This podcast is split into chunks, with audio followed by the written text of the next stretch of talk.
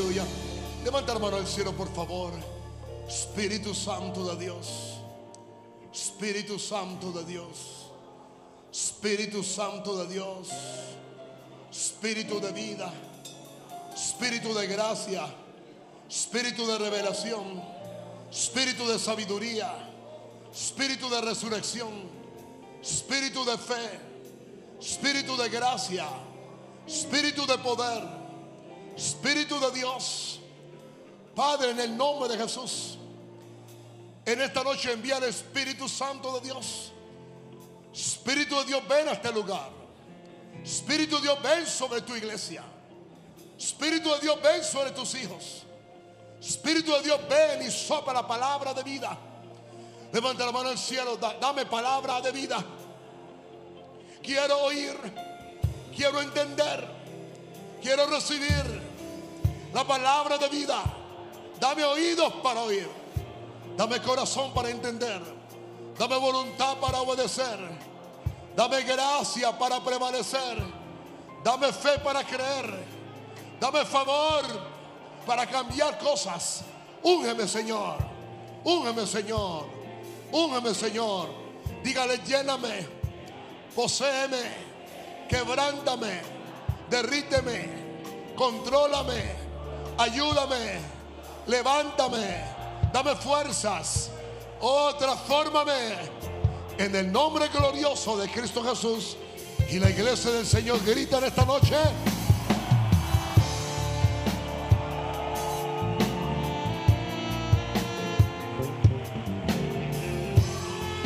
No, ustedes no, no gritaron, ustedes maullaron como unos gatitos ahí. Miau. Van a gritar, van a rugir como leones. Y la iglesia del Señor grita.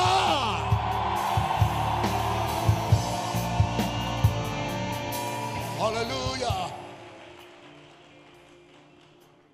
Voltea a tu vecino y, y dile, quien te posee determinará tu futuro. Quien te posee le dará vida a ese cuerpo o matará ese cuerpo. Quien te posee te levantará o te va a deprimir. Quiero hacerte una pregunta. Quiero hacerte una pregunta, dile. ¿Quién te está poseyendo? No le responda porque algunos dirán, como dice el, ah, el drama del Evangelio cambia, el diablo. Aleluya. Les amo. Que no voltea a su vecino y le dice, le amo, le quiero, le bendigo. Abrace a alguien, bendiga a alguien, toque a alguien.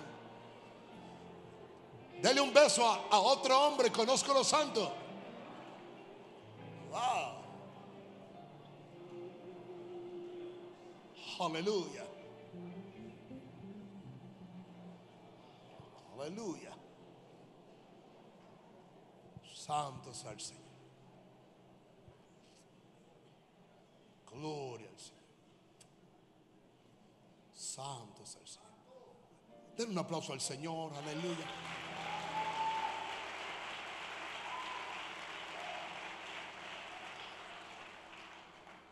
Yo, yo creo que si alguien está en un culto como esto y no, no, no alaba, no aplaude, no dice amén, no dice aleluya, pues simplemente está muerto. La, la única pregunta a mí es, ¿cómo hizo ese muerto para llegar aquí?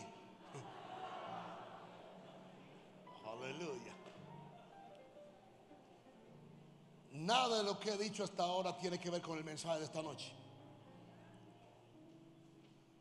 Tampoco con lo que voy a hablar enseguida. Y ya después empezamos el mensaje. Pero yo tengo que hablar esto para contestarle a mucha gente que está orando, muchos creyentes, muchos hijos de Dios, que están esperando un cambio dramático alrededor de lo que están orando. Hombres y mujeres de Dios que quieren influenciar este mundo. Hombres y mujeres de Dios que quieren cambiar su casa, sus vidas. Y en la madrugada del jueves Dios vino a mi vida a hablarme de ciertas cosas. Y empezó a explicarme que la, esfera del reino de Satanás, en las regiones celestes y en el mundo invisible, no puede alterar nada en lo natural hasta que tenga un agente del reino satánico. Diga, agente del reino satánico. O sea que aún Satanás está limitado, detenido. En los acontecimientos de la tierra, en, la historia de la tierra, en lo que va a acontecer en la tierra, si no tiene un humano, un ser humano, llámese hombre, llámese mujer, sea un joven, hasta un adolescente, hasta un niño.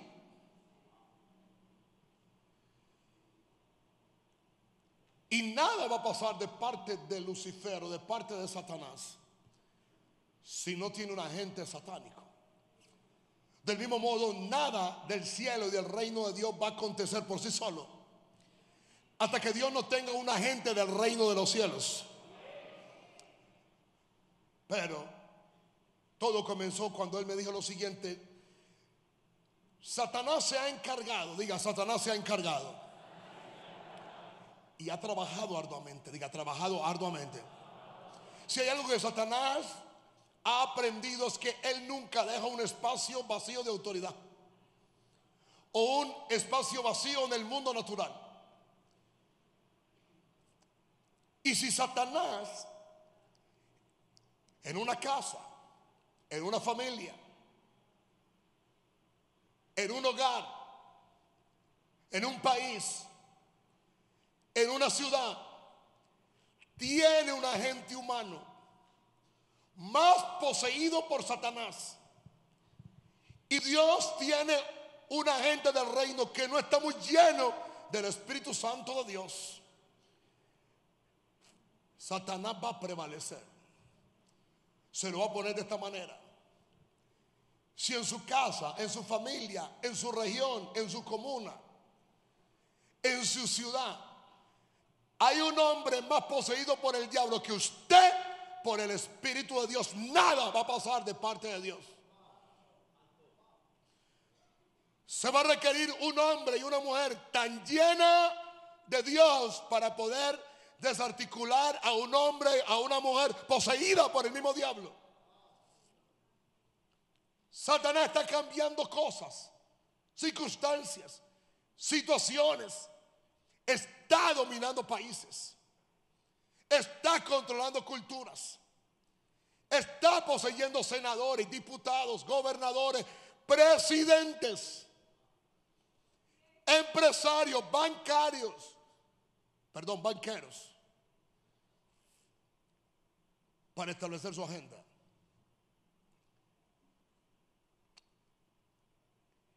Y Dios lo único que tiene es creyentes que están llenos de confusión y de incredulidad y de pura religión. Y un montón de medias verdades que no han entendido el conflicto espiritual que tenemos. En su caso particular, usted nunca verá la salvación de toda su familia si hay un agente demoníaco en su casa más poseído por el diablo que usted. Ahora, en el caso de la oscuridad, no todo aquel agente demoníaco sabe que está poseído por Satanás. Porque Satanás los posesionó, los controló, los poseyó por la fuerza y por la ignorancia y bajo el engaño. Algunos no están bajo el engaño, algunos están bajo tremendos conjuros. Pero en el reino de Dios no es por ignorancia, en el reino de Dios es por revelación. Por eso he visto cómo el diablo está tan asustado con este mensaje de que el Espíritu Santo de Dios nos posea. Nos posea. Nos posea. Y he visto cómo la religión articulada y organizada discute y habla que un cristiano no puede estar endemoniado. Pues bueno, yo he visto tantos creyentes endemoniados. He visto tantos predicadores endemoniados y algunos hasta los demonios se lo he echado. Y vuelvo y reitero, Ananías estaba tan lleno de Dios y por un engaño dejó meter a Satanás. Ananías, ¿por qué permitiste que Satanás llenara tu corazón? Para que le mintieras al Espíritu Santo. Déjeme decirle algo. La mentira es un espíritu engendrado en el mismo infierno.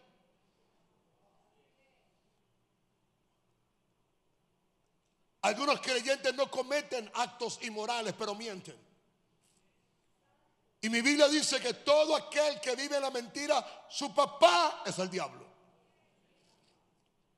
Dígame algo, por favor.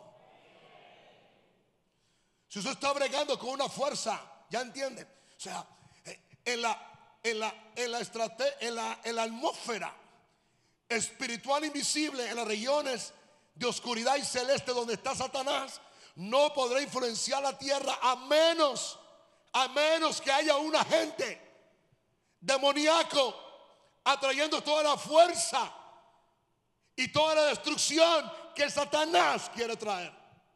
Pero al mismo tiempo aquí está la iglesia. Poca gente aquí. ¿Sabes cuál es el problema que tenemos en, en Latinoamérica? De que los creyentes le tienen miedo al diablo. Le tienen miedo a la revelación del mundo espiritual. Le tienen miedo a los demonios. Le tienen miedo a los brujos. Le tienen miedo a los conjuros. Y, algunos son tan escépticos como los impíos que dicen, las brujas existen, pero yo no creo en ellas para que no tengan nada que ver conmigo. Y el diablo sigue matando, robando y destruyendo. Diga, matando y destruyendo, diga. Usted tiene que entender que con todo lo que usted brega, y con todo lo que usted enfrenta, tiene una raíz espiritual. Y yo sé que alguna gente dice aquí, bueno, yo no diré más allá porque ¿qué van a decir que estoy endemoniada o estoy endemoniado? Por favor, si algo se mueve como demonio, cacaraquea como demonio, se, cree, se cree como demonio, es incrédulo como un demonio, le voy a decir Espíritu Santo. ¿Ya? ¿Me entiende? Hasta que usted, hasta que usted no sea lleno del Espíritu de Dios. Diga, diga lleno, diga. El asunto es que no le abrimos espacio al Espíritu de Dios. No hay suficiente espacio en esta casa para que Él lo llene. A diferencia de un demonio, Él lo hará por la fuerza, lo hará por seducción, lo hará bajo la ignorancia, lo hará bajo cierta medida de, de medias verdades. Por ejemplo, usted ahora está siendo poseído por lo que yo estoy hablando. Porque las palabras que yo os hablo son espíritu y son vida. Usted no va a recibir aquí muerte. Usted va a recibir aquí vida. Y si el Hijo lo libertare, seremos verdaderamente. Por eso, el que te posee va a determinar cuál es tu futuro de lo que tú estás lleno va a determinar todas tus acciones. Y voy a decirle algo, nos vamos a parar firme en esta noche, en este lugar. Y no vamos a permitir que ninguna fuerza de las tinieblas, ni ninguna obra demoníaca, ni ninguna obra de ningún brujo, ni ninguna obra de la boca de ningún burlador, y ninguna boca que se ha levantado contra ti para condenarte, y ninguna palabra de todo aquel que se ha levantado para destruirte, para arruinarte, para acabar con tu economía, pueda venir y actuar sobre ti en el nombre poderoso de Jesús.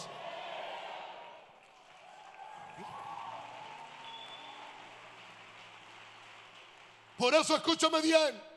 Si escuchas muchas bocas maldiciéndote, busca una boca de autoridad que te bendiga. Aleluya. Todo, todo esto para entrar básicamente a donde es la columna, la espina dorsal, de donde se suscita al espíritu de pobreza. Diga, el espíritu de pobreza. Y usted empieza a decir a partir de hoy, nunca más estaré en quiebra. Oh, nadie puede abrir la boca ahora. Nunca más estaré necesitado. Dios es mi fuente de provisión. Dios es la confianza completa de que nunca pero nunca tendré falta de ningún bien. Yo buscaré a Dios, yo confiaré en Él. Nunca venderé mi integridad, ni mi sacrificio, ni, ni mi entrega. Si yo le sirvo a Dios, Dios me sirve a mí. Si yo le sirvo a Dios, Él me honrará. Él es el que me sustenta. Él es el que me sostiene. Él es el que me sana. Él es el que me liberta. Él es el que me provee. Y a partir de hoy, yo empiezo a creer por cosas muy grandes. Empiezo a decir que dinero, edificios vienen, casas vienen, provisiones vienen. No más en quiebra económica. Diga conmigo, la única quiebra que acepto es la quiebra de corazón. Y estoy quebrado delante de Dios. De ahí en adelante, todo será restaurado. Acabo de oír la voz de Dios que me dijo, todo será restituido.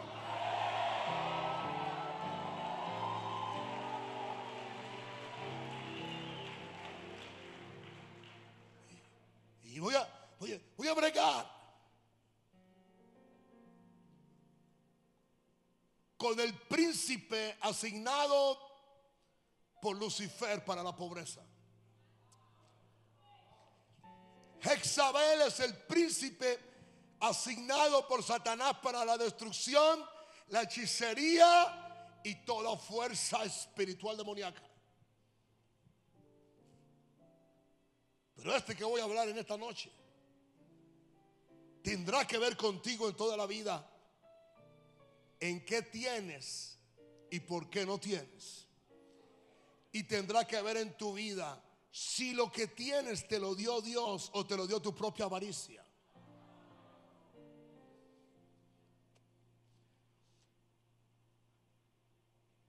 Hay dos grupos en la iglesia. Aquellos que le hace falta todo. Y aquellos que por, seguir, por conseguir aquello que le falta han dejado a Dios. Si tú tienes que vender tu integridad, tu entrega, tu pasión, tu amor por Dios, por conseguir lo material, lo que tú consigas no es de Dios. Y no es del cielo.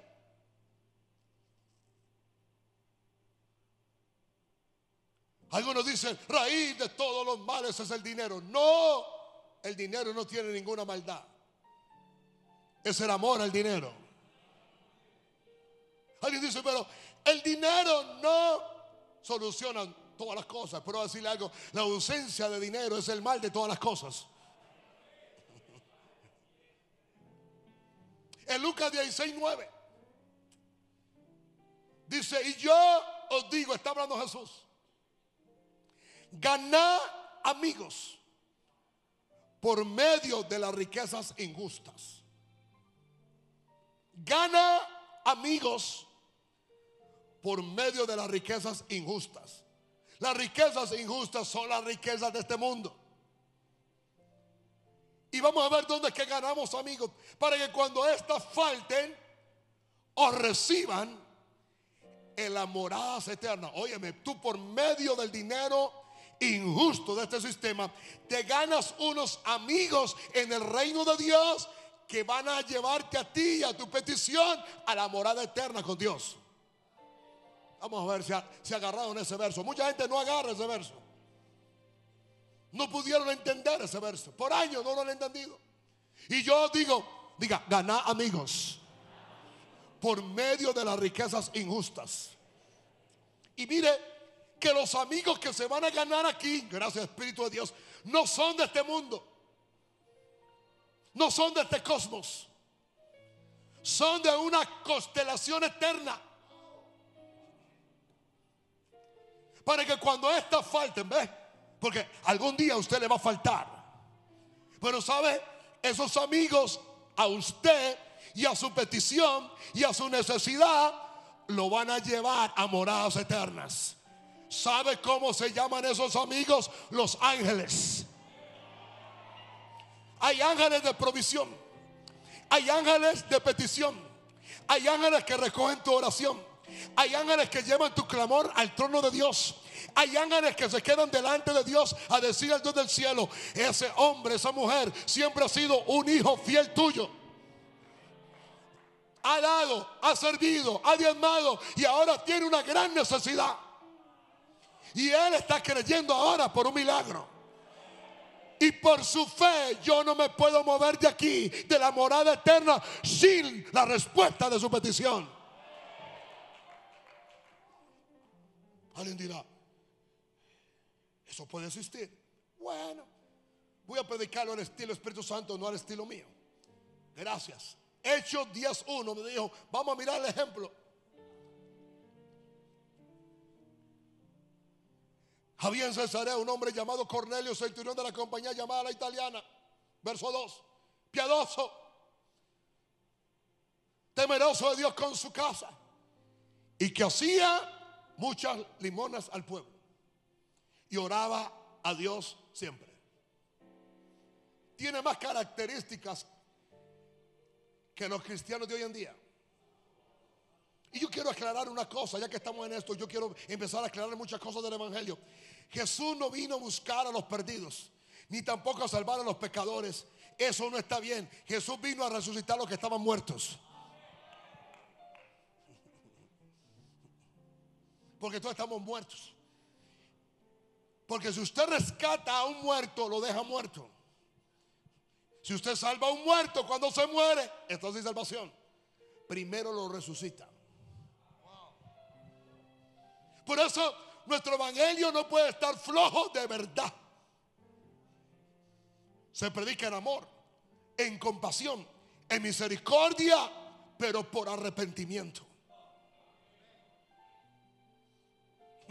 Que la gente se asusta cuando yo le digo. No era que Mardoqueo estaba perdido. No era, perdón, que Saqueo estaba perdido. Saqueo estaba muerto. No era que la mujer prendida de adulterio estaba en pecado, estaba muerta, por eso pecaba. Por eso, al estar muerta en pecado, por eso no la condenó. La resucitó.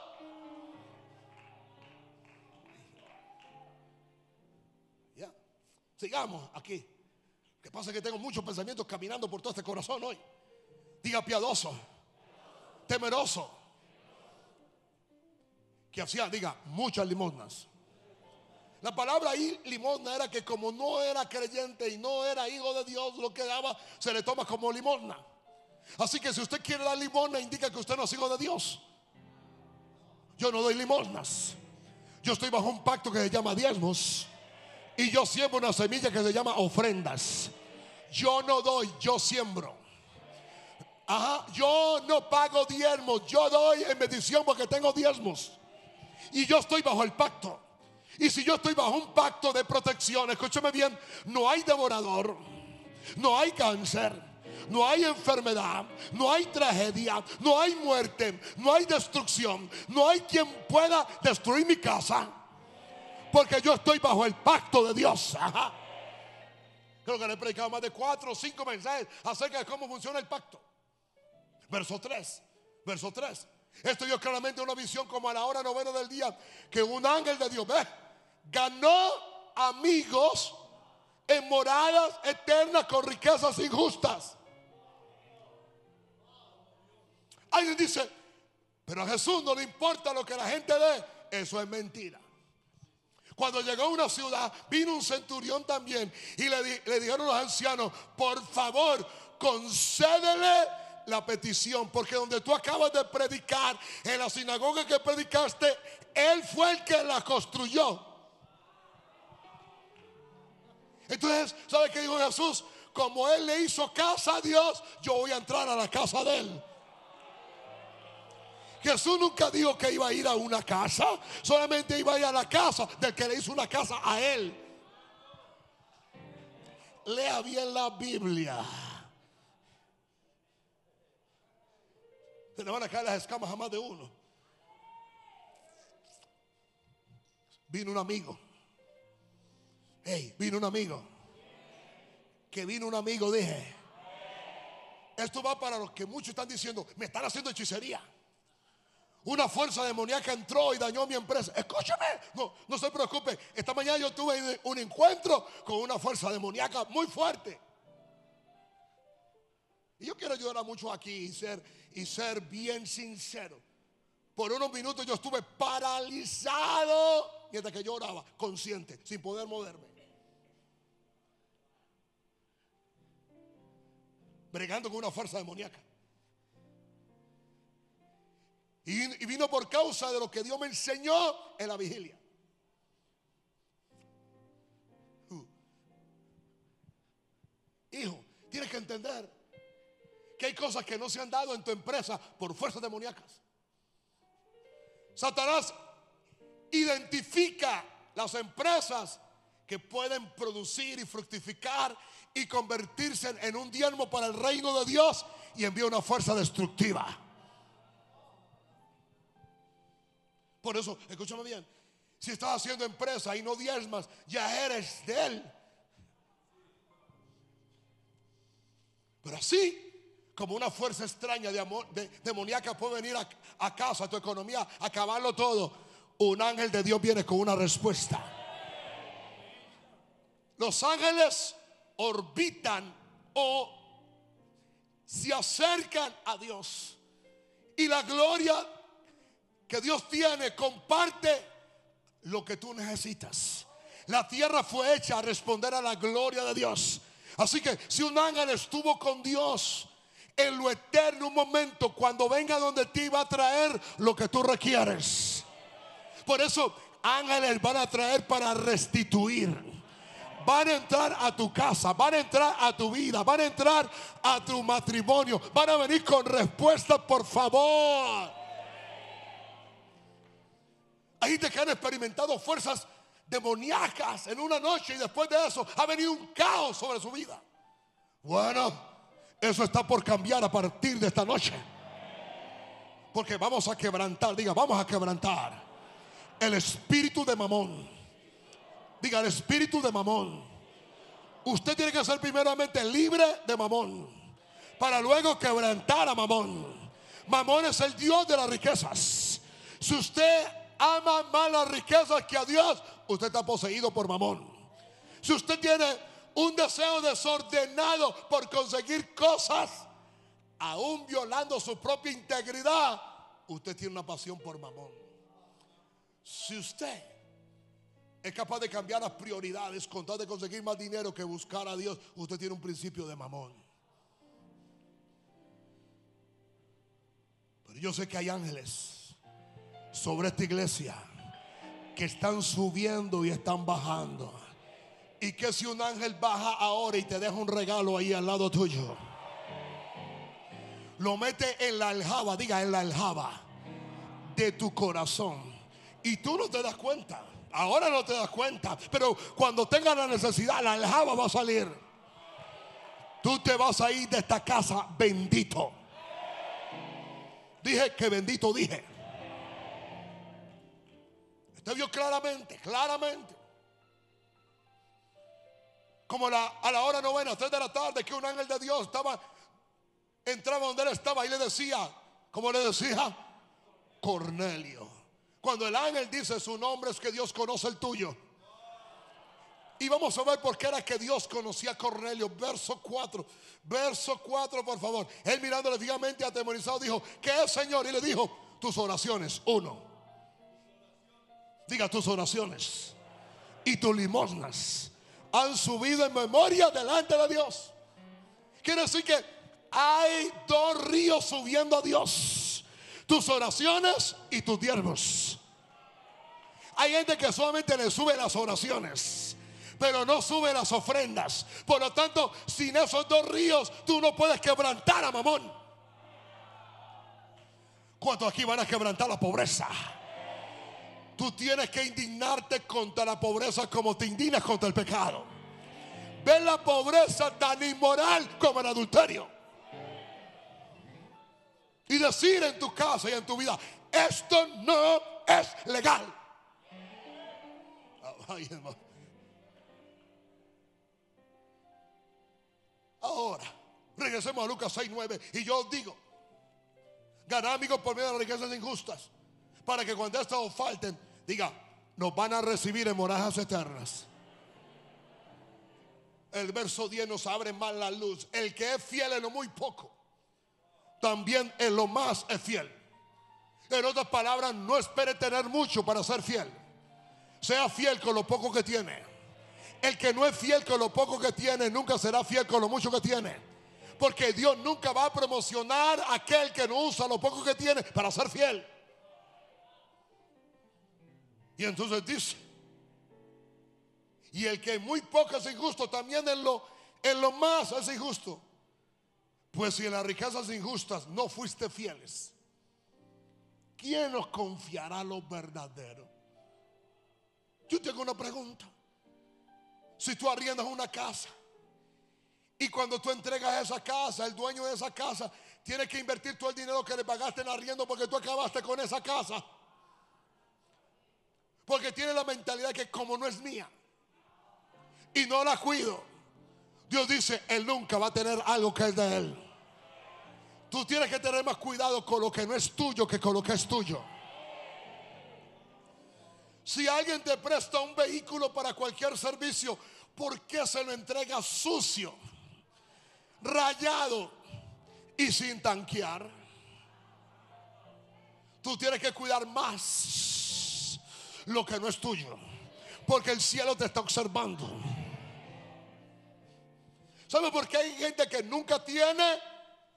Porque lo que no es de ellos lo destruyen. Tú nunca tendrás casa si tú nunca le enseñas a tus hijos a cuidar las cosas. Y todo va en ustedes, papá y mamá. ¿Tú crees que yo un celular móvil de 3 millones de pesos se lo voy a entregar a esa pequeña criaturita para que lo destruya? Porque si no, a niños se enoja.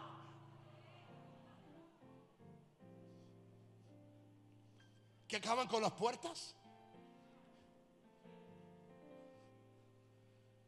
Yo le puedo mostrar mis vehículos por dentro.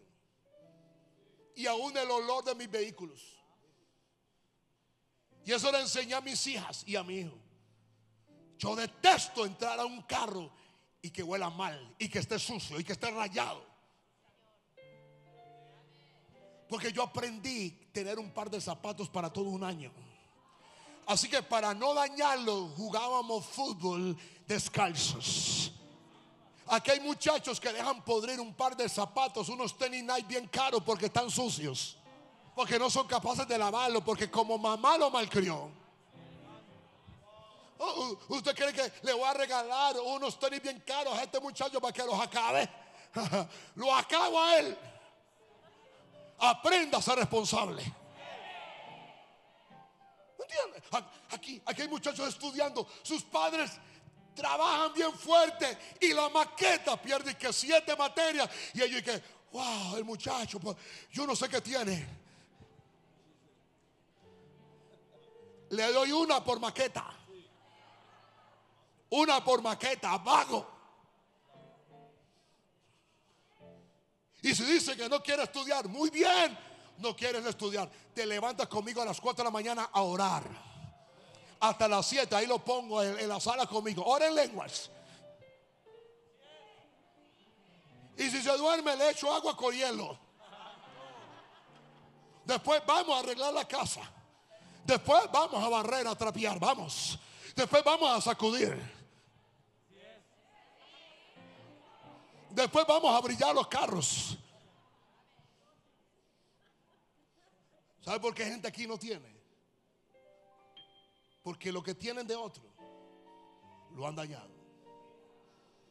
Y yo quiero decirle algo. ¿Cómo tú quieres ser empresario si trabajas para una empresa y eres un mediocre?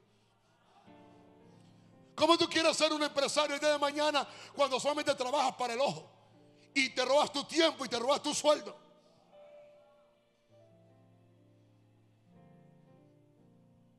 Ya. Si algunos empleados míos quieren quieren prosperar, deben de estar trabajando al ojo. Y empiecen a trabajar para Dios. Quizá yo no vengo, pero Dios lo ve. 16 años estuviste conmigo en los grupos, ¿cierto? ¿Algún día yo te supervisé? Nunca, nunca. ¿Te pedí horario? No, ¿Te dijo dónde estabas? no. Él fue fiel. Con su papá en sus grupos. Ahora tiene su iglesia donde está. Hello. Óyeme. Si tú no cuidas bien las ovejas de tu pastor, ¿quién va a cuidar las tuyas? Es que cuando hablamos de prosperidad y quebrantar a mamón, nos metemos en unas películas. Oh, unas películas. Nos queremos los J. Bond espirituales. Oh. Si tú a un hijo le regalas una bicicleta y en, en unos meses él la acaba, él nunca tendrá un carro de parte mía. A mis hijas les dije, este es el primer vehículo y puede ser el último. Así es simple. Hello. Se quedaron fríos. Y dice el verso 12, y si en lo ajeno no fuiste fieles, ¿quién os dará lo que es vuestro? ¿Alguien quiere que Dios le dé lo que es suyo? Y entonces aquí aparece la, la palabra mamón. Verso 13. Ningún, ningún siervo puede servir a dos señores. Dile, tú no puedes servir a dos señores. Porque aborrecerá al uno o amará al otro. O estimará al uno o menospreciará al otro. No podés servir a Dios. ¿O a qué? En la Biblia que usted nunca lee y la Biblia que tiene en su casa, usted la puede abrir en su casa y la abre y abajo riqueza dice abajo mamón. Diga mamón. Yo no estoy insultando a nadie, es un espíritu. Diga mamón, diga. Mamón es la confianza o el Dios de las riquezas. Confiando en las riquezas. O es el Dios, diga, de la avaricia. La palabra avaricia es desordenado de poseer, adquirir riquezas para atesorarlas. Muchos de ustedes se sorprenden por la riqueza que tiene el pecador y usted es más rico que el pecador. ¿De qué le sirve al pecador la riqueza que tiene para ir al cielo? Claro, como hay un cristianismo seco y muerto que no sabe para dónde va, cree que el rico es superior a ellos porque tiene cosas. Tú ya tienes el cielo, tú ya tienes salvación, tú tienes el mejor regalo que el cielo te pueda dar. No oro, no casa, no posesión, no terreno, el Espíritu Santo de Dios. Escúcheme, escúcheme. ¿Cuántos aquí creen en la promesa de Dios? Bueno, usted nunca tendrá una promesa de la palabra hasta que no venga la promesa del Padre, que es el Espíritu Santo. Y el Espíritu Santo no habrá promesa. Ahora, ¿cuántos quiere que lo reciban en moradas eternas? En el Salmo 43, verso 3, mire, mire lo que gana aquel que está bregando con mamón y ha colocado en Dios su confianza. Verso 3, envía tu luz y tu verdad. Ah, tu mayor riqueza es tener la verdad y tener luz. Tu pobreza es estar en tinieblas y engañado en su corazón. Escúchame bien. El primer engaño del alma es de aquellos que dicen que van a orar y yo sé que nunca oran.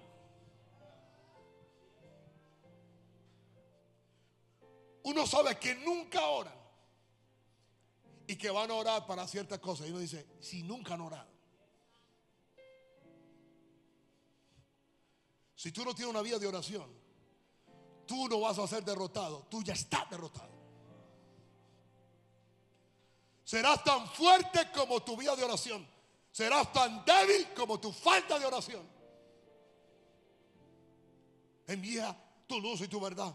Esto me guiarán. Me conducirán a tu santo monte y a tus moradas. Que van a traer esos amigos de las moradas eternas. Van a traer luz.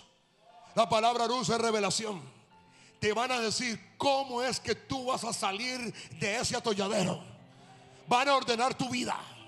Te van a enseñar disciplina, mayordomía económica. Te van a decir más allá cómo administrar tu sueldo. Te van a decir siempre, el día es de Dios. La ofrenda es de tu corazón y lo otro es de tu administración. El hombre no está pobre por falta de trabajo. El hombre está pobre por falta de revelación. Dios te va a enseñar algo que nadie más sabe.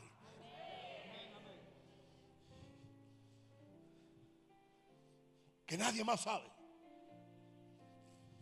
Y dice, entraré al altar de Dios, al Dios de mi alegría y de mi gozo. Te alabaré con arpa, oh Dios mío. Salmo 84.1. Cuán amables son tus moradas, oh Jehová de los ejércitos. Anhela mi alma y, y aún ardientemente desea los altos de Jehová. Mi corazón y mi carne cantan al Dios vivo. En medio de la peor angustia vas a tener algo que se llama amabilidad. Pero aquí empieza. Nadie quebrantará mamón hasta que primero no, no aprenda a ser fiel. Diga, se requiere fidelidad en todas las áreas. Como Mamón es el Dios de la avaricia hacia las riquezas, detrás de la riqueza vienen los desórdenes morales, sexuales.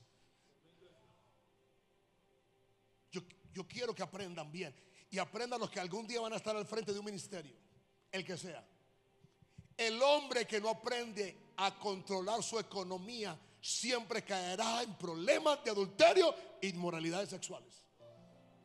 La una sigue a la otra. El que no tiene el desenfreno en gastar y en comprar lo que no es, pronto se inclinará en ese desorden sexualmente. Hay que ser fiel a Dios. Hay que ser fiel a la palabra. Hay que ser fiel a la verdad. Hay que ser fiel a la autoridad. Hay que ser fiel a tu esposa. Hay que ser fiel a tus hijos. Hay que ser fiel en la casa de Dios. Hay que ser fiel para Dios en todo. Cuando alguien entra en una actividad de infidelidad, el control de Mamón comienza sobre él. O sea, Mamón a los infieles lo quebrantan, porque los fieles a él lo quebrantan. Solo el fiel quebranta mamón. Solo el fiel quebranta mamón. Así que si alguno quiere salir de deudas, empiece a serle fiel a Dios. En adoración, en puntualidad, en estar en la casa de Dios. Colóquese al día, diemos y ofrendas, en oración, en búsqueda y, al mismo margen, le fiel a su esposa, le fiel a sus hijos, le fiel a su patrón. Voy a hablarle muy claro. No importa qué calidad o falta de calidad de jefe usted tenga, usted tiene que ser fiel. Porque usted no trabaja para ese patrón. Usted trabaja para el Dios del cielo. El patrón suyo le paga, pero el que lo recompensa a usted es el Dios del cielo.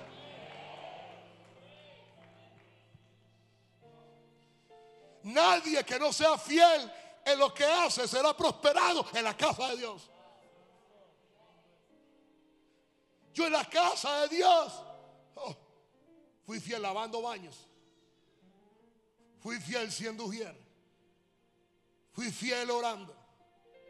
Fui fiel asistiendo a mi pastor. Fui fiel predicando. Fui fiel a los grupos de crecimiento. Nunca fui a un grupo de crecimiento sin orar. Nunca fui un irresponsable con los cuatro o cinco que yo tenía. Nunca cancelé un grupo de oración por ver un pedazo de partido. Ni por diversión. Silencio total. Solo los fieles del reino pueden enfrentar y quebrantar este espíritu sin dejarse seducir y comprar por él.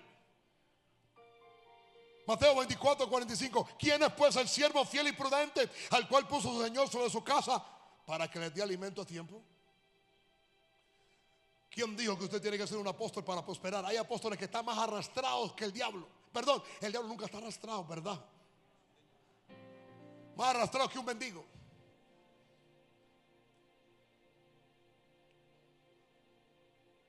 Uno de los magnates más ricos que hay en Estados Unidos, es un diácono de una iglesia. Y es diácono hace 35 años. Y en su fidelidad, Dios lo prosperó. Y sabe algo, se compró un avión no tanto para ir a su negocio, sino que cuando terminaron su negocio, regresar en su avión para servir a la iglesia. Y no tiene queja que es viernes. Que es viernes social para ir a, a, tomarnos los vinillos o, o los pecadillos esos. Silencio aquí ahora. Regresaba. Y ahí está. Regresaba. ¿Quiere que le cuente un testimonio de él? Dice él, pero otro informe dice otra cosa. Cuando las torres gemelas cayeron, las grandes empresas, por eso fue que Estados Unidos se quebró, porque el capital que atesoraba, que guardaba el dinero, estaba en esas torres. Dice él que en una caja de seguridad que tenía ya, tenía un plante de más de mil millones de dólares. La competencia dice que no, que él tenía por ahí, por ahí, por ahí, por ahí 100 mil. ¿Sabe que las torres caen? ¿Sabe que empiezan a sacar todo? ¿Y sabe que la caja de él la encontraron intacta? Y con la forma de identificársela. Y se la entregaron. Y esa era una foto en el, en, el, periódico de Estados Unidos diciendo, el que es fiel con sus diezmos, el diablo no le puede robar. Ey, él lo perdió. Él lo perdió. Él lo perdió. Sea fiel donde Dios lo colocó. Usted no tiene que hacer nada más. Sea fiel. Nunca haga algo por competencia. Nunca haga nada por, por impresionar a nadie. Nunca haga nada por destruir a otro. Nunca trate de levantarse por encima de otro destruyendo a alguien. Si tu promoción tiene que ver con la destrucción de tu prójimo, eso es demoníaco. Tú no tienes que arruinar a otro para ser levantado. Sé fiel a lo que Dios te mandó a hacer. Dije, sé fiel a lo que Dios te va a mandar a hacer.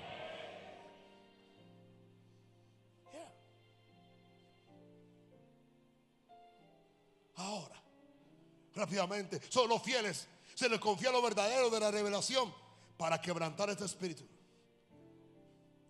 Primera Corintios 4:1. Así pues tengan de los hombres por servidores de Cristo y administradores de los misterios de Dios.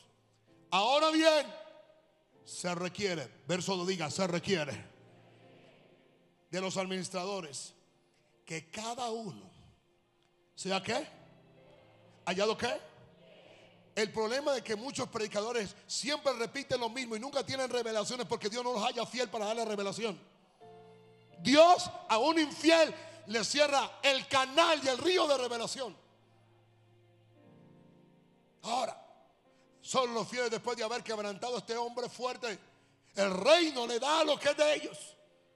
Porque Dios dice, ¿quién les dará lo que es vuestro? Cuando aquí van a recibir lo que es suyo. Muchos de ustedes hoy van a empezar a recibir lo que a usted le pertenece. Tu servicio a Dios determinará a quién tú le has creído y confiado.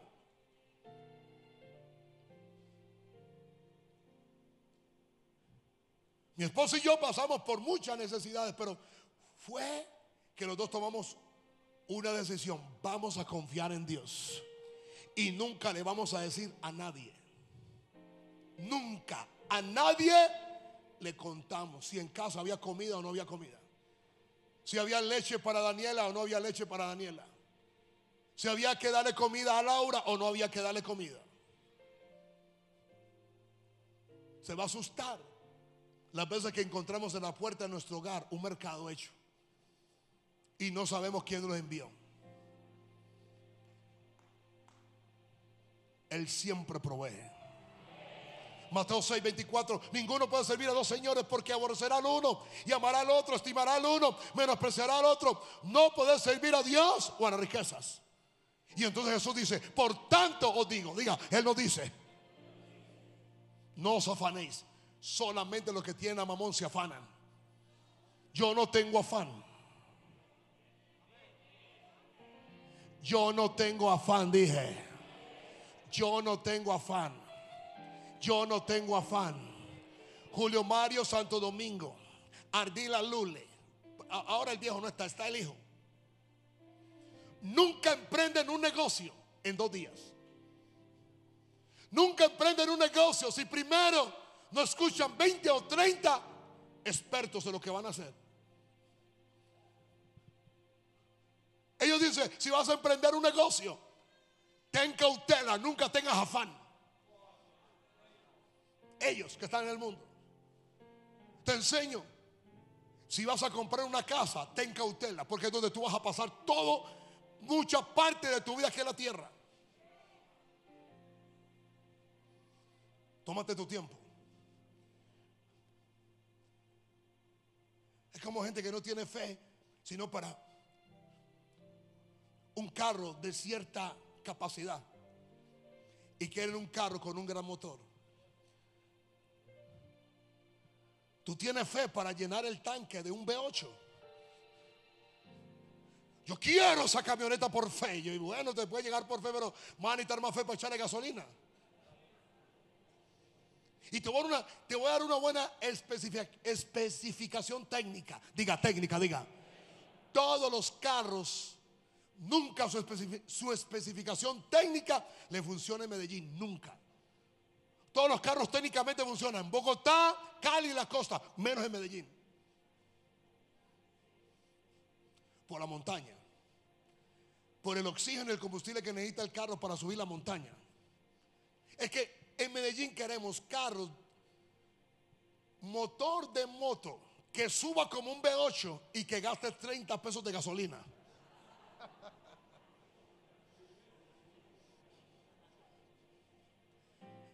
¿Estás listo para echarle 300 mil pesos de gasolina a tu navezota? Cada tres o cuatro días. Ah, bueno, ya entonces acomódate donde te da. Dile, dile a tu vecino, no te afanes. No te afanes. ¿Te duele, te duele pagar un arriendo y ahora vas a pagar dos millones de administración?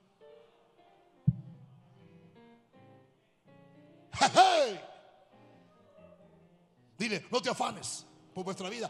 ¿Qué habéis de comer? ¿Qué habéis de beber? Ni por vuestro cuerpo, ¿qué habéis de vestir? No es la vida más que el alimento, el cuerpo más que el vestido. Quiere que diga una cosa: afánese en buscar a Dios. Desespérese por agradar a Dios. Desespérese por servirle a Dios. Voy a decirle algo: la mejor recompensa, el mejor negocio que usted puede hacer es servirle a Dios. Ya sabe. Dice, no os, afanéis pues diciendo qué comeremos, qué beberemos o qué vestiremos, porque los gentiles buscan todas estas cosas, pero vuestro Padre Celestial sabe que tienen necesidad de todas estas cosas. Dice el verso 33, mas buscad primeramente el reino de Dios y su justicia. Su justicia es el establecimiento de su verdad, aunque te persigan. Y todas las demás cosas. ¿Serán qué? El reino le va a suplir qué comer qué vestir y dónde vivir. Aunque pague arriendo, nunca va a estar más colgado pagando arriendo. No vas a volver a prestar dinero para vivir, jamás. Los que no buscan a Dios y no le sirven, manifiesta que estamos bajo el control de Mamón. Hay un montón de gente dentro de la iglesia que no le sirven a Dios y siempre están Por favor. 40 mil personas en ciertas, en ciertas partes de Carolina del Norte sin energía. 4 millones de personas sacadas del sector. Un huracán que anoche pasó de categoría 5 a categoría 1, pero es una bestia lenta. ¿Sabe qué dijo el experto? Esto no es un huracán de viento, es un huracán de agua.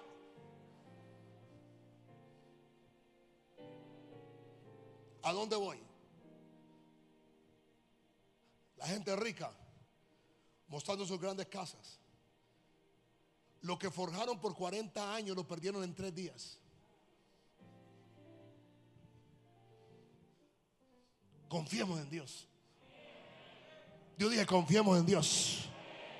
El amor al dinero es raíz de todos los males, pero la escasez del mismo impide resolver algunos males. Voy a repetir eso. El amor al dinero es raíz de todos los males y la escasez del mismo impide resolver algunos males. Hay unas cosas que son males, pero hay que resolverlas con dinero. Nada más malo que esa declaración de renta de este año. ¿Qué cosa tan mala?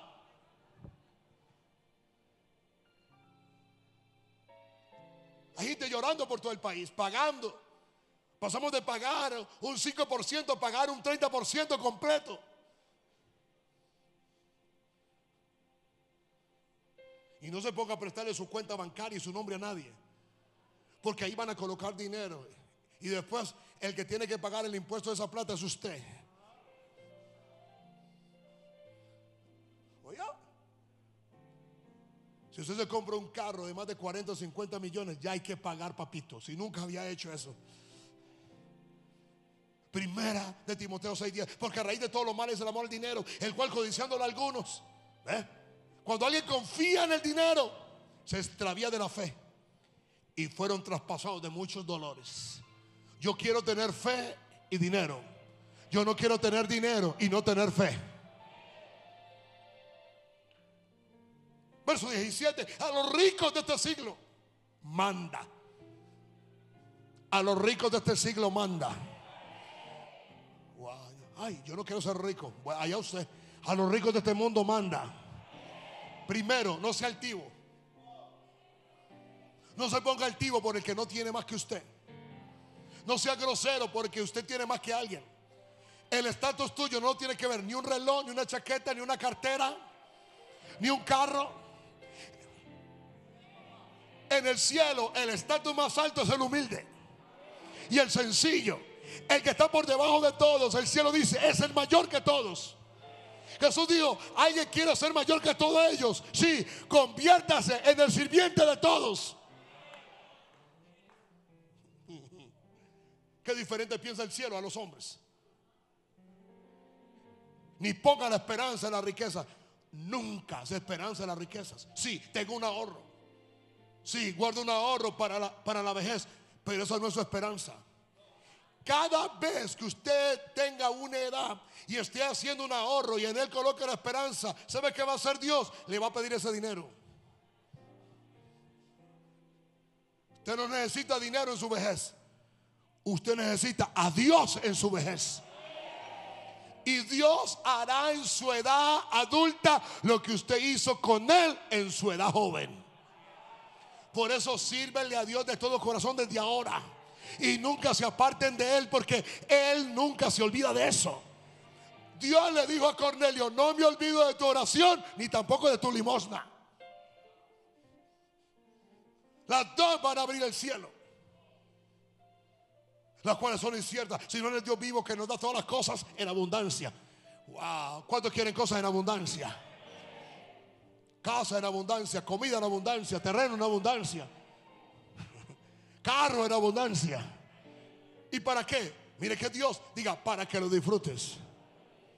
Que hagan bien, que sean ricos en buenas obras, sean un dador, dadivoso, generoso, atesorando para sí un fundamento para porvenir que eche en mano de la vida eterna. Ahora, dile a tu vecino, cuida tu actitud con mamón. Y comencemos desde aquí. Voy a salvar tu alma a partir de ahora. Lucas 12, verso 15. Y le digo, mira, guardaos de toda avaricia. Dile a tu vecino, guárdate de toda avaricia. Materialismo no es poseer cosas. Materialismo es confiar en las cosas para resolver mi situación. ¿Quiere que diga Como cuando usted está enfermo, cuando usted corre primero al médico que donde Dios, usted es un materialista en el área de la sanidad.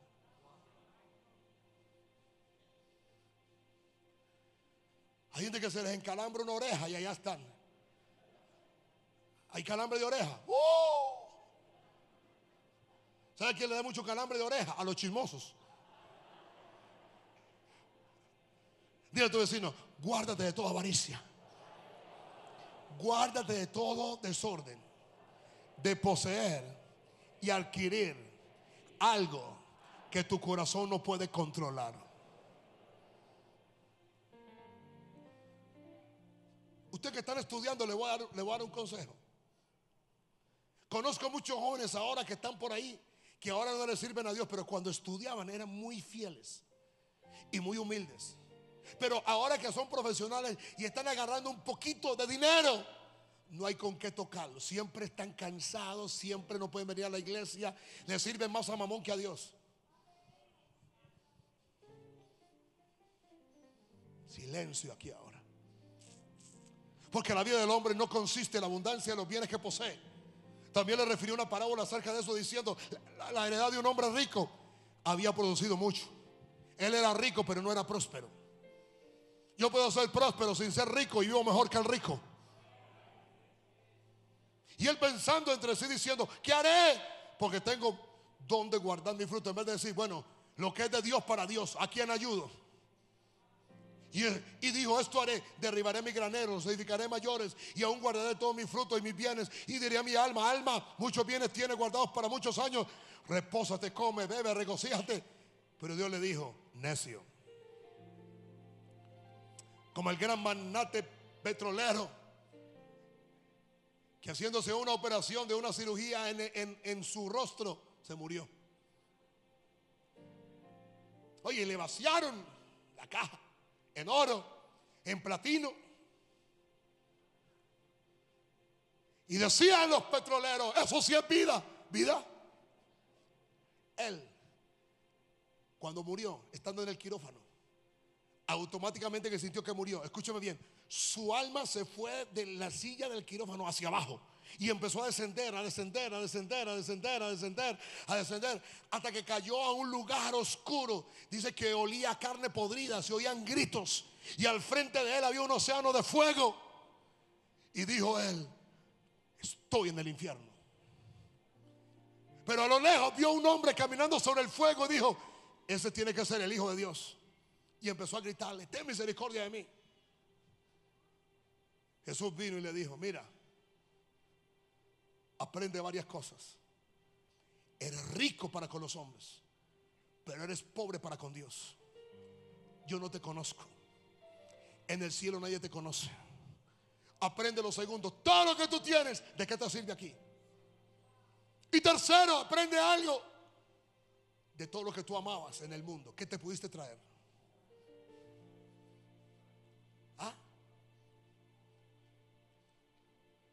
Por una tontería enseñándole a la gente, no más opresión financiera y mantienen arrancados. Nadie va a prosperar económicamente si Dios no es primero. Y voy a decir algo, esa clase de gente que rompen y que la esclavitud financiera, que tanto cacaraquean y gritan, ¿sabe cuál es el valor o el costo? Pierden su familia, pierden sus matrimonios, pierden su salud. Ahora están los, gerentes del siglo XXI muriendo de 30 años, colapsados, derrames cerebrales porque no duermen.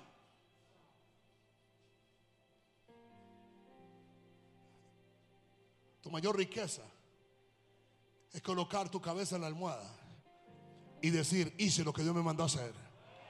Y si el rey me llama, Jesús le dijo, voy a tener misericordia de ti, regresa y predícame. Y en pleno funeral regresó, muchachos. Y la primera impresión de los que estaban en el funeral es que él gritaba, me quemo, me quemo, me quemo. Necio, esta noche vienen a pedirte tu alma y lo que tú has provisto.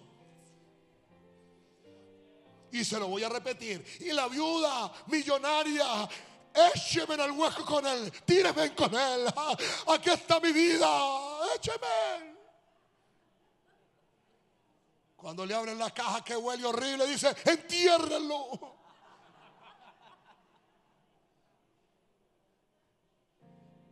Y con un ojo llora Y con el otro está mirando así, a ver.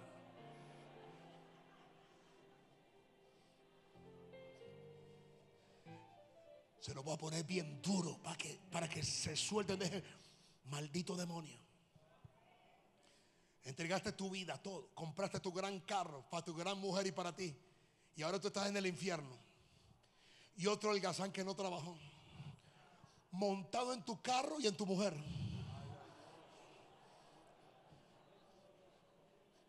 Tiene dos carros, tu mujer y el carro.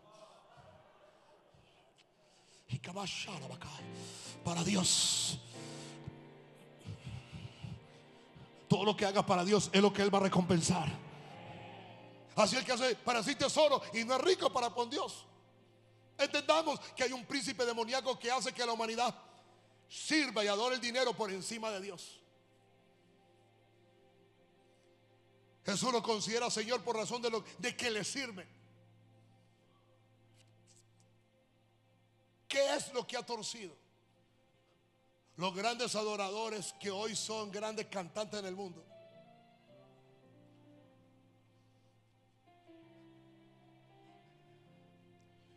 Hay, hay, un hombre en Instagram que ha seguido el ministerio de sanidad y de los antiguos. Yo lo sigo. Esta semana colocó una foto. Oral Roberts, Elvis Presley. Y abajo diciendo, Oral Roberts, estaba orando y Dios me envió a hablar con este joven. ¿Sabe que Elvis Presley no oyó a Oral Roberts? ¿Sabe usted? No fue si fue Coleman o o Allen o uno de ellos, fue enviado donde Marilyn, mm, esta muchacha Monroe, antes de, y a la semana murió. Dios queriendo salvarlos. Mamón es responsable de que los hombres pongan su confianza en el dinero que en Dios. Mamón es un espíritu egoísta. Hace que las personas pongan más fe en el dinero que la habilidad de Dios para suplir sus necesidades. Levante la mano y diga, Dios es el que me va a suplir. Dígalo fuerte. Yo voy a trabajar. Yo voy a ser diligente, responsable. Voy a vivir dignamente con lo que gano. Estoy contento con lo que tengo, pero no satisfecho. Porque sé que el cielo tiene más. Pero tomo disciplina en mi alma, en mi cuerpo, en mis finanzas, en mis deseos personales. Porque Dios me va a prosperar. Señor, quiero serte fiel con lo poco que me gano ahora. Porque por ahora es poco. Pero seré fiel porque tú me vas a dar mucho para bendecir a muchos. ¿Alguien aquí lo puede creer? Miremos con atención a un creyente que está sirviendo a Mamón. El afán y ansiedad por las finanzas.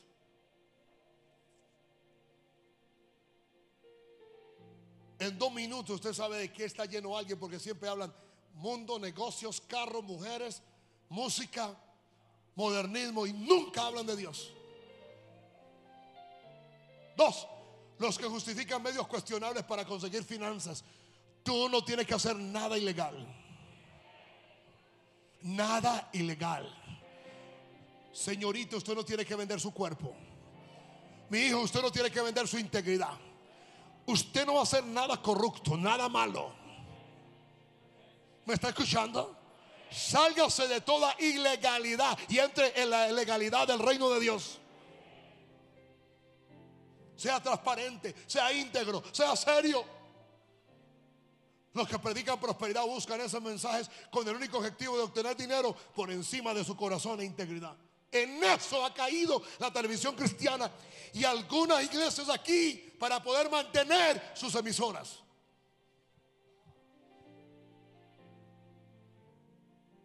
Interesante, la emisora es de ellos, pero el que la sostiene es el pueblo de Dios.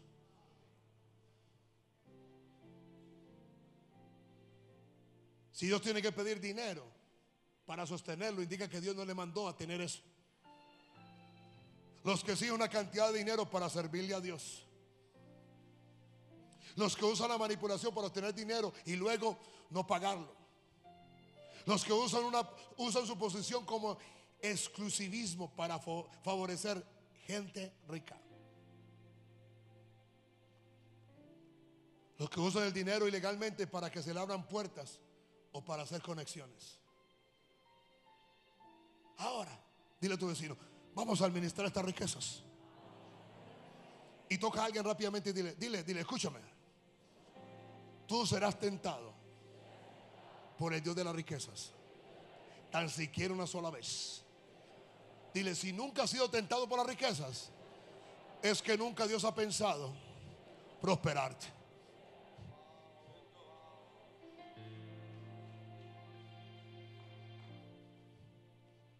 Mateo 4:8. Otra vez llevó el diablo a un monte muy alto. Otra vez le llevó el diablo a un monte muy alto.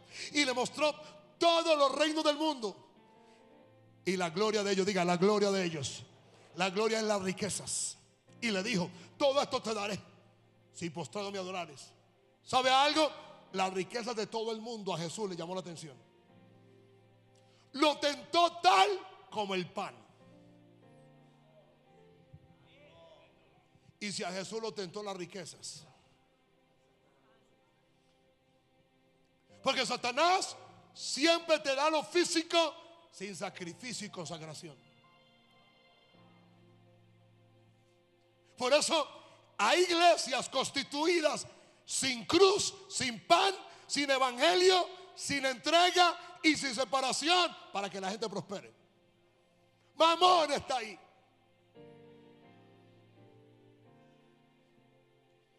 Dios sabe lo que tu corazón soporta.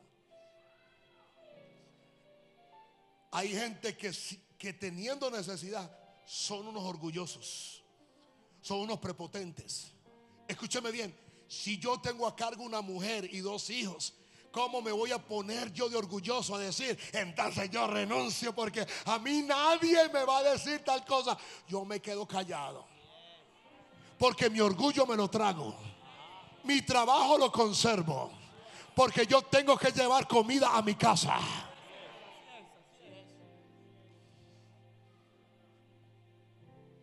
Hay gente que no comen bien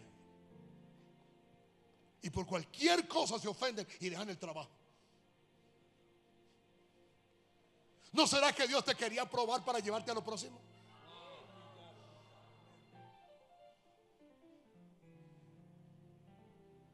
Eh, alguna gente que aquí callada. Más, y le voy a, mire, voy a bajarle con todo. Muchos aparentemente están viviendo por fe porque no pueden someterse a un líder o a un patrón. Espiritualizaron su situación porque el orgullo que tienen en el corazón se lo está comiendo. Miren a este hombre, nunca tuve un patrón fácil.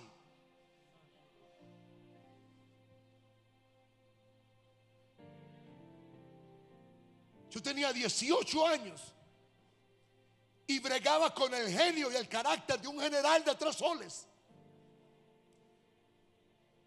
Éramos 42 y siempre que él iba a salir me decía, llamaban a un capitán que era el, comandante completo, capitán, mande a dormir a todos ellos.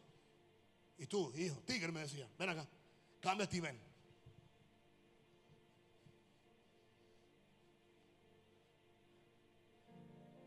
Muchos dejan sus trabajos que por esto y por lo otro. Mire, lo que está dando el sustento para mi casa, no lo suelto. Voy a ser fiel aquí. Voy a dejar el ministerio porque tengo presión. Entonces ora para que te mueras. No importa la presión, no importa la tentación. Aprende que cuando la tentación aparece es que la promoción está cerca. Ay. No te vendas. No salgas corriendo. No seas un irresponsable. Sí, ayudamos al pobre. Sí, ayudamos al necesitado. Pero tampoco te convierta en una carga. La Biblia dice que si hay una madre necesitada en casa, en la iglesia, los hijos que están jóvenes trabajen para que entonces no le traigan la carga a la iglesia. Alguna gente cree que la iglesia está obligada a ayudarle y porque su hijo no trabaja.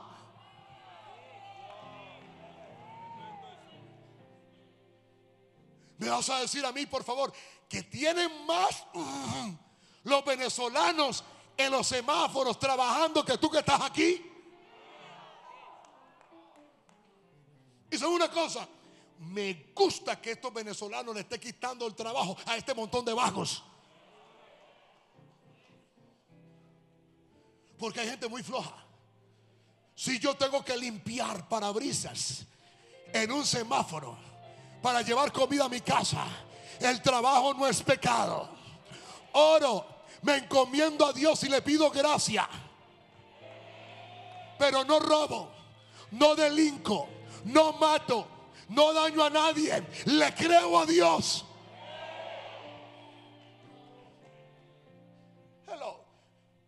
Y entonces Jesús le dijo, vete Satanás porque escrito está, al Señor tu Dios adorarás y a Él solo servirás.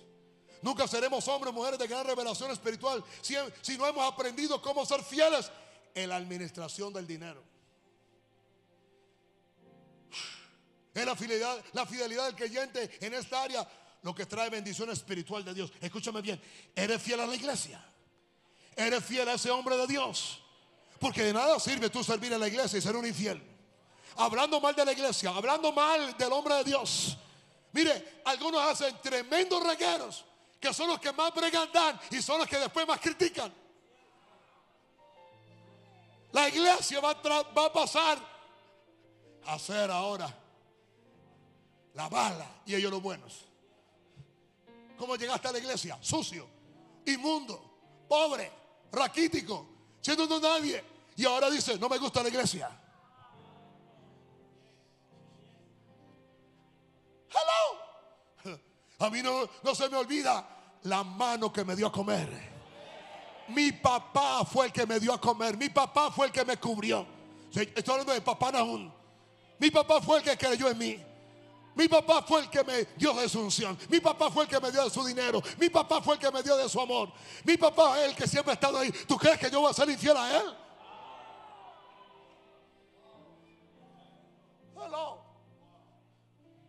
Dios no puede confiar lo espiritual a aquel que no sabe ser fiel en lo material. Si somos responsables ante Dios con nuestras finanzas, tendremos amigos en el cielo. Y ya le mostré a Cornelio. Así que siga siendo fiel. Dije, siga siendo fiel. Y los ángeles le van a abrir puertas. Los ángeles le van a traer provisión. Los ángeles van a traer provisión a su casa. Nunca más va a necesitar confiar en nadie. La oración y ser dadivoso deben ir unidos para ministrar o quebrantar a mamón. Ahora, rápidamente, ¿cómo es que quebrantamos a mamón? Debemos hacer tesoros en los cielos. Diga, tesoros en el cielo. Mateo 6, 19. No sacáis tesoros en la tierra donde la polilla y el orín corrompen y donde los ladrones miran y hurtan. Si no hacemos tesoros en el cielo donde ni la polilla ni el orín corrompen y donde los ladrones no miran ni hurtan. Porque donde están vuestros tesoros, allí está qué?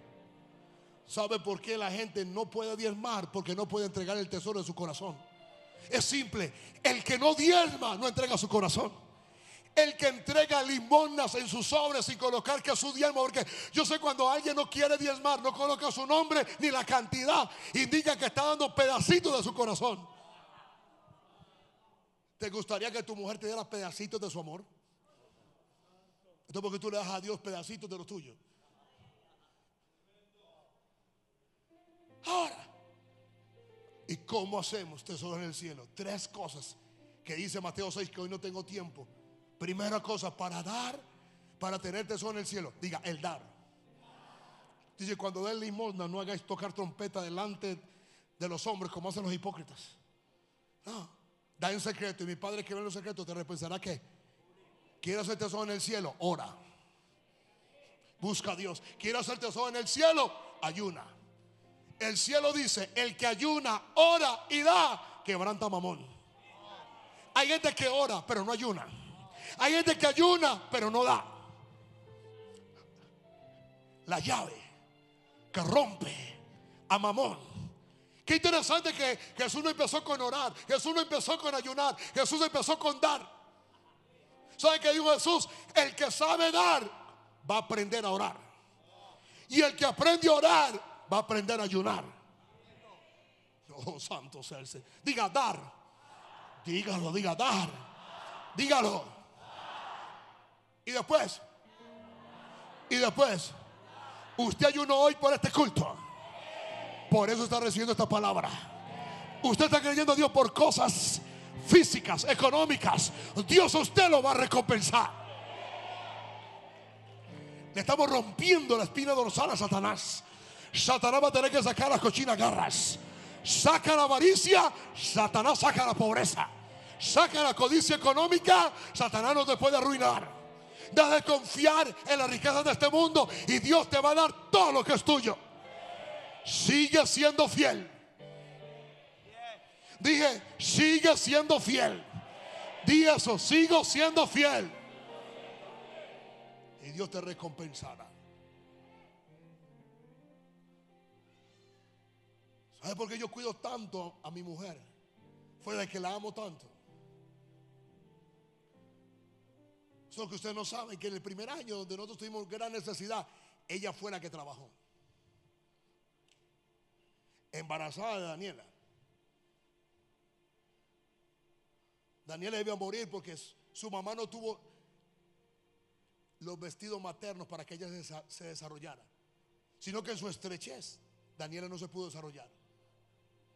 Y cuando llegó el día que ella iba a nacer, la doctora salió y me dijo, ¿quién es el esposo? Y yo necesito que me, firme un acta. ¿Para qué? Escoja entre su esposa o el bebé. Yo le dije, ¿usted está loca? No, yo dije algo peor porque yo era más escueto en ese entonces. Usted está endemoniada. Yo creo en Dios. Yo era así. Digo, haga su trabajo, que Dios va a hacer el suyo. Si yo no hubiera sido fiel, hubiera perdido una de las dos o a las dos. Pero como yo le fui fiel a Dios y no tenía un solo peso, Dios me dio la vida de las dos. Y las tengo hasta el día de hoy. Eso lo vale. Dios te va a pagar. Y Dios te va a sorprender con cosas que tú no puedes pagar. Y cierro. Debes ser rico para con Dios. Diga, rico para con Dios. Qué tristeza tanto que preparé.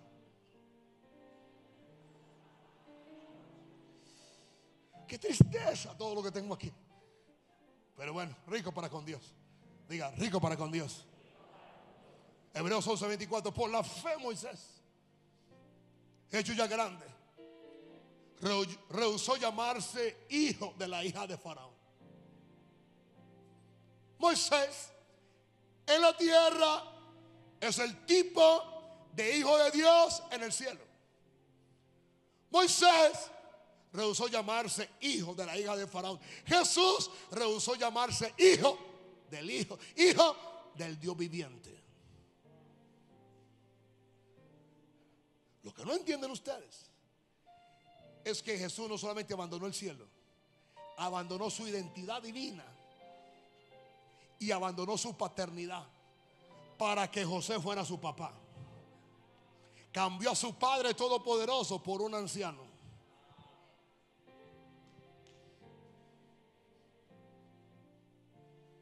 Escogiendo antes ser maltratado con el pueblo de Dios que gozar de los deleites temporales del pecado. Teniendo por mayores riquezas el vituperio de Cristo. ¿Quiere ver a Cristo? Verlo en la cruz. La cruz es tu mayor riqueza. Lo ves desnudo es para que tú siempre tengas que vestirte. Lo ves sin Dios es para que Dios siempre esté contigo. Lo ves sacrificado para que tú siempre tengas gozo. Lo ves sin techo es para que tú tengas un techo. Lo ves con sed es para que Dios siempre te provea alimento. Lo ves con hambre, Dios siempre te va a proveer lo que tú necesitas. Lo ves en pecado es para que siempre camines en justicia. Lo ves siendo vituperado y burlado es para Dios exaltarte y guardarte. La cruz es tu mayor riqueza. Porque la cruz se pagó todo tu pecado. Por tanto, toda maldición, todo mamón, todo destructor de tus finanzas muere en la cruz. Cristo nos redimió de la maldición de la ley. Hecho por nosotros maldición porque está escrito, maldito todo el que es colgado en un madero. Para que en Cristo Jesús Diga para que en Cristo Jesús. Diga Cristo, la simiente, el Espíritu Santo, la promesa y yo, el contenedor. Contengo la simiente y tengo la promesa. Y ahora estoy listo para todo lo que Dios ha prometido en su palabra.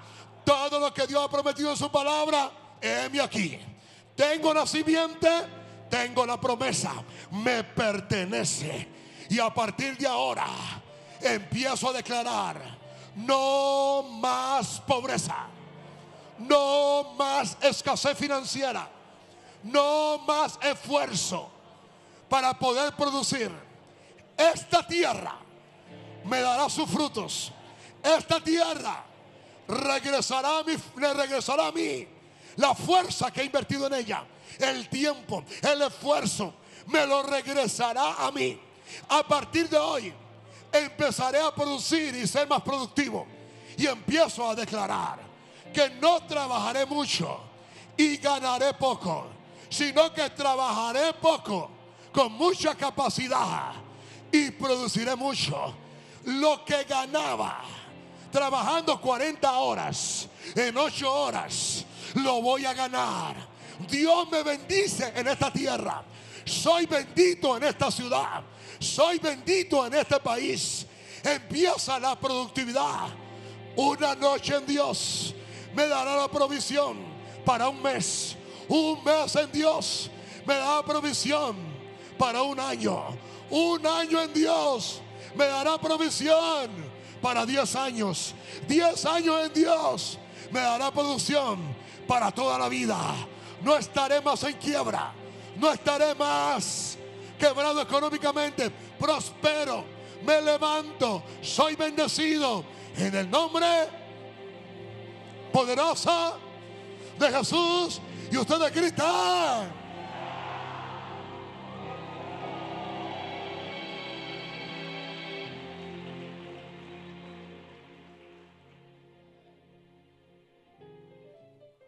Soy próspero.